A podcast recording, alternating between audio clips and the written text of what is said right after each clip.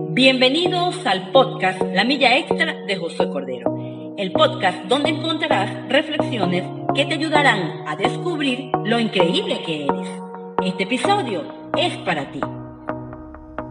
La historia del bambú japonés, conocido como el acero vegetal, nos enseña una de las cosas más importantes que en esta vida podemos aprender.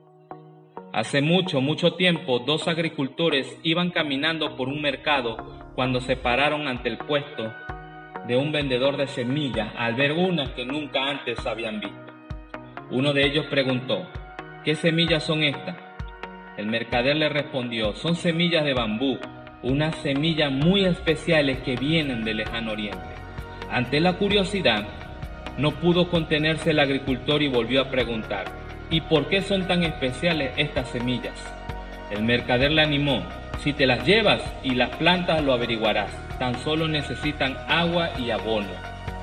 Finalmente, la curiosidad se impuso y los dos agricultores se llevaron las semillas de bambú, las plantaron, regaron y abonaron siguiendo estrictamente las instrucciones del mercader. Tras un tiempo, los resultados no eran los esperados apenas crecían y uno de los agricultores se dirigió al otro. El mercader nos engañó. Esto no crece, así que no seguiré regándola ni abonándola. Pero el otro agricultor pensó que no tenía nada que perder, de manera que decidió hacerse cargo y seguir manteniendo las semillas. El tiempo pasaba y aquello seguía sin dar sus frutos.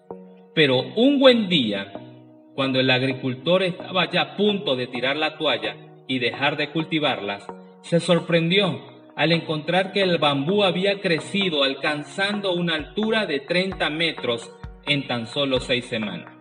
Como ven, el bambú no crece rápidamente por mucho que se le riegue y se le abona. Es más, no salen a la superficie durante los primeros siete años.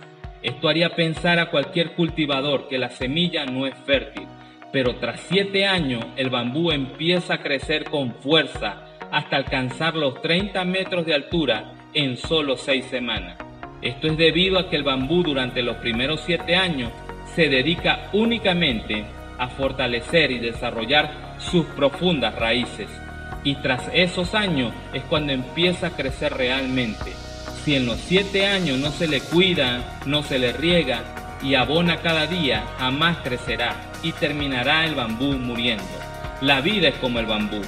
Las cosas no producen sus frutos de un día para otro.